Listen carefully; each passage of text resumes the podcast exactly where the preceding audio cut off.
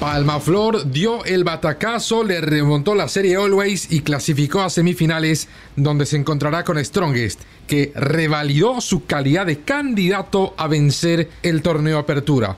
Se espera por la otra semifinal. De esto hablaremos en Footbox Bolivia. Footbox Bolivia, un podcast con José Miguel Arevalo, exclusivo de Footbox.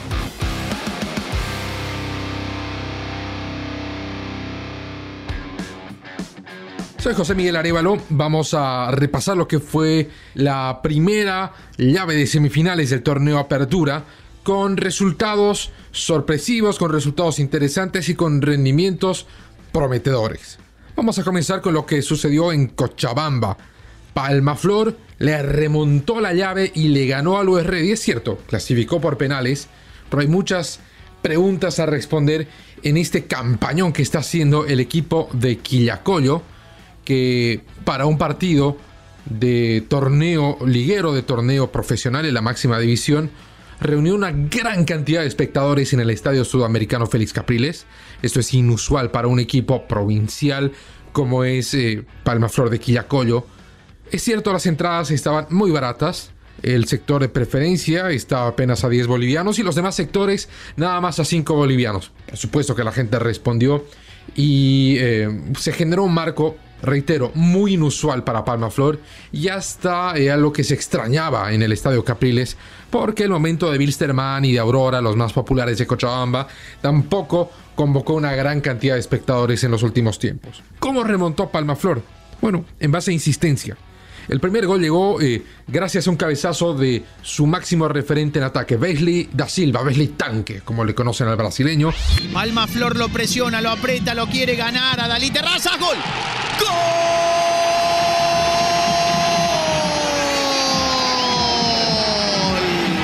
Wesley da Silva, el tanque, 1 a 0 la serie igualada había presionado más, había machacado más, el equipo de Palma Flor se vio recompensado en un desorden en la cobertura defensiva y en una buena aparición aérea del brasileño, y esto lógicamente generó presión para Always Ready, que eh, con el 1 a 0 abajo se iba a penales. El gol de visitante no tiene valor doble en caso de igualdad, entonces eh, quería evitar naturalmente la tanda de penales, se creía y se entiende a Always Ready como un equipo superior a Palma Flor que debería resolver todo en los 90 minutos del tiempo regular. De alguna manera u otra, el estar en ventaja también significó una presión para Palma Flor. Primero porque, es cierto, la gran mayoría de los espectadores que fue al estadio no es que son hinchas eh, fervorosos de Palma Flor, que son seguidores acérrimos del equipo conocido como las Fieras. No, fueron más hinchas del fútbol. Pero insisto, ante la ausencia de Wilstermann y de Aurora en, esta etapa del campeonato y la mala campaña que tiene sobre todo eh, Wilstermann este año, bueno, el público cochabambino le depositó su apoyo a Palma Flor y se vio en eh, esa circunstancia de tener que manejar la presión del público. Y esto ocasionó que eh, Olo Ready hallara el empate. Esto fue el minuto 72 con un centro que no tenía la mayor trascendencia, un centro al punto penal. Joaquín Lencinas no calcula la cobertura, la pelota le llega a Iván Vidaurre que displicentemente, uno no sabe si por nervios, por suficiencia o porque realmente se ofuscó en esa jugada, no revienta la pelota y en medio el portero Gustavo Salvatierra salió apuradamente, salió despabilado y le dejó el arco libre a Ramallo que sereno y con mucha frialdad definió el 1 a 1 que llevaba a Always Ready a las semifinales. Arce Ramallo, la devolución está Ramallo, está Ramallo, salió Salvatierra, qué dudas, está el gol, sí. ¡Gol!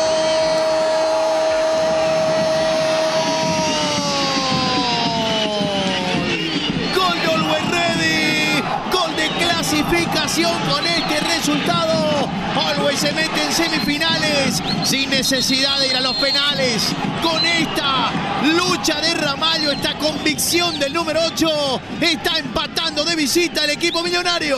Un error infantil es el que volcó el partido. Y a continuación el partido se vuelca por completo.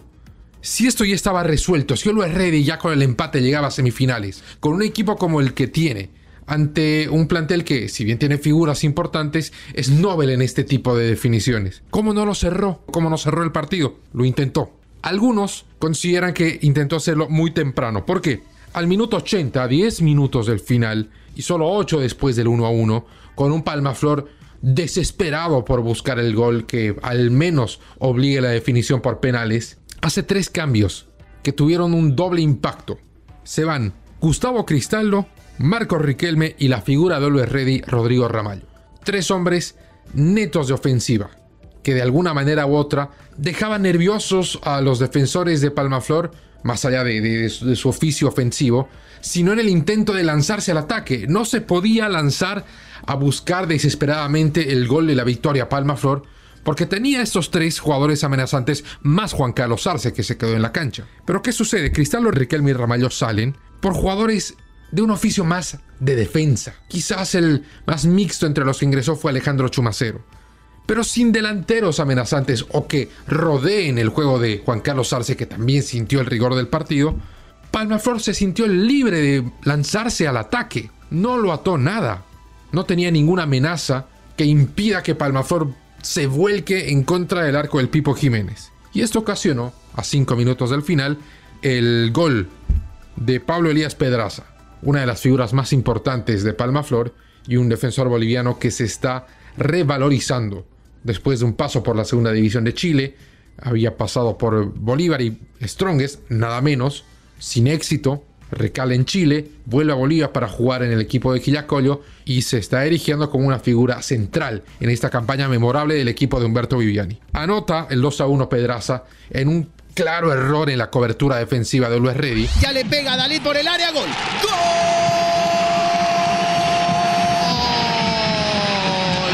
Ya se había perdido uno. Ya había tenido la chance. Acá entró por detrás de todo el mundo y no perdonó.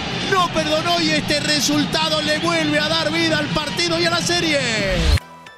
Y uno se pregunta cómo si Eduardo Villegas hizo cambios defensivos, no lograron resolver una jugada a balón detenido. Eso lo tendrán que eh, analizar y trabajar en la semana y cargar con el, con el peso de la conciencia de no haber hecho la tarea en una jugada tan puntual. No solo que pasó al 2 a 1 Palmaflor, sino que se atrevió hasta buscar el 3 a 1, no tenía ninguna amenaza del otro lado. No le alcanzó el tiempo, se fueron a penales y bueno, ¿qué pasó en la tanda de penales? Always Ready, recordemos, se quedó sin definidores.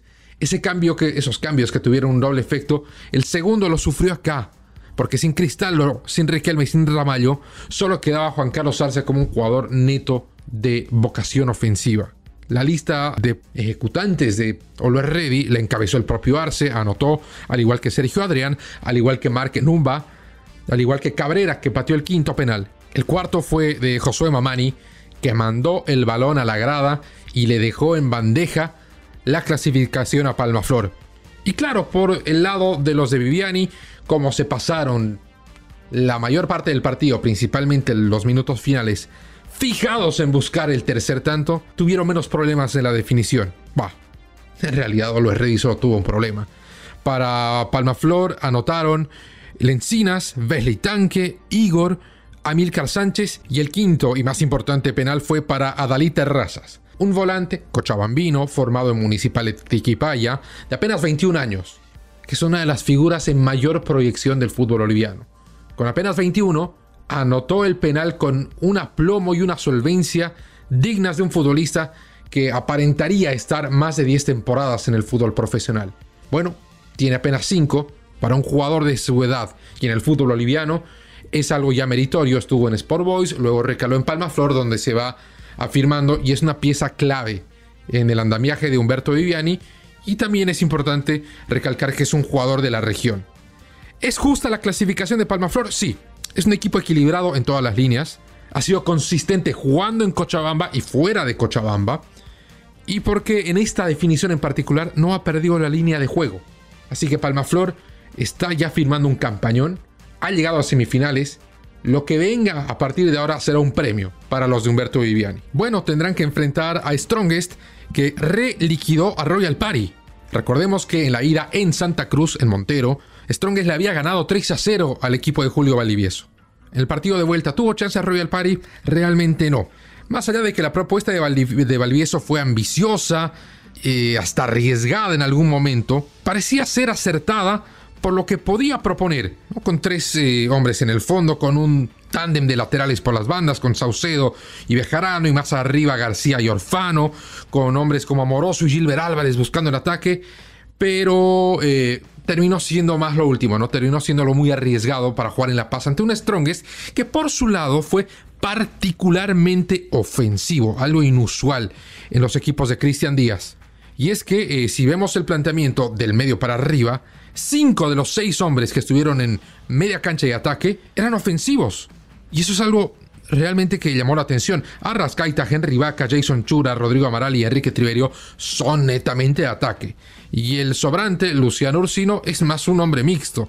Entonces, un equipo sin presión, sin ataduras, eh, tuvo la libertad de atacar y le salió todo bien. Fue 4 a 0, fue contundente. La victoria de Strong es casi, eh, bueno, prácticamente incontestable. Reapareció a Rascaita en el gol, Triverio puso el 2 a 0, sobre el final el Matraca Gutiérrez marcó en puerta propia y a dos minutos del final también eh, vuelve a aparecer Jair Reynoso como en el partido de ida para sellar un resultado que es muy claro en cuanto a lo que fue eh, el desarrollo de, esta, de este partido, del encuentro de vuelta, así como el de ida. Hasta se permitió Cristian Díaz hacer algunos ensayos. No es que fue un equipo suplente, tuvo algunas variantes, como eh, el incluir a Richard Gómez entre los defensores. No tuvo mayor sobresalto. La pregunta es justa la clasificación de Strongest, pero de sobra. No solo clasificó bien, no recibió un solo gol, cerró la llave con un 7 a 0 y hasta se consolida como el candidato más firme para lograr el título sobrepasa, por ejemplo, a Bolívar, que hizo una notable campaña en la fase de grupos, pero termina perdiendo el partido de ida frente a Oriente. Lo que ha hecho ahora Strongest en una definición directa y con semejantes resultados, lo pone por lo pronto, cuando todavía faltan los otros cuartos de final por definirse, como el candidato más sólido. ¿Qué se viene en el cierre del torneo Apertura en los cuartos de final? Bueno, la revancha entre Bolívar y Oriente Petrolero que ha tenido mucha polémica de por medio, muchas quejas sobre el arbitraje de Jerry Vargas, más que nada porque eh, desde Bolívar apuntan a que fue muy permisivo en un partido muy trabado. Y lo dijimos, fue un partido con mucha chispa, con muchos choques, con mucha aspereza de ambos planteles. Quizás un poco más de Oriente Petrolero, sí, pero la rispidez llegó desde ambos bandos. Y esto también ha sido trasladado en declaraciones, en la polémica típica de eh, extra terreno de juego. Tendrá que remontar Bolívar a un 0-1 en contra, que no es necesariamente complicado, pero Oriente Petrolero eh, tiene la gran chance de dar un salto cualitativo en esta etapa de Ervin Sánchez. Por el otro lado, en Santa Cruz, Blooming jugará con Nacional Potosí en una definición que tiene mucho más fútbol en su entorno. Se ha jugado más de lo que se ha comentado en comparación al partido entre Bolívar y Oriente. Es cierto, Nacional ganó 3 a 1 en la ida en Potosí. Y más allá de que puede alguno considerar que la ventaja fue excesiva, Nacional fue superior, pero quizás no con dos goles de ventaja, eh, el equipo de Flavio Robato parece tener lo necesario para manejar esta diferencia. Blooming, que va a encarar el partido sin varias de sus figuras, tendrá que hacer algo muy especial, tendrá que estar en su mejor noche para ganarle a Nacional por más de dos goles y saltarse la definición por penales. Y evitarse eh, situaciones absurdas como la expulsión de Junior Sánchez en Potosí, que marcó la definición de la ida, una de las figuras que estará ausente en ese partido de vuelta. A este entonces Blooming le ganaba Nacional de visitante. Y una situación así le cambió el partido totalmente y será lo que tiene que evitar este jueves si quiere enfrentar al vencedor de Bolívar Oriente en las semifinales. Bueno, eso es todo el tiempo que tenemos por hoy en Footbox Bolivia. Tenemos nuevos episodios cada lunes y cada jueves de los que pueden estar pendientes en mis redes sociales. Me encuentran como JM Arevagol en Instagram y en Twitter y en Facebook como José Miguel Arevalo. Conmigo será hasta siempre. Footbox Bolivia con José Miguel Arevalo, podcast exclusivo de Footbox.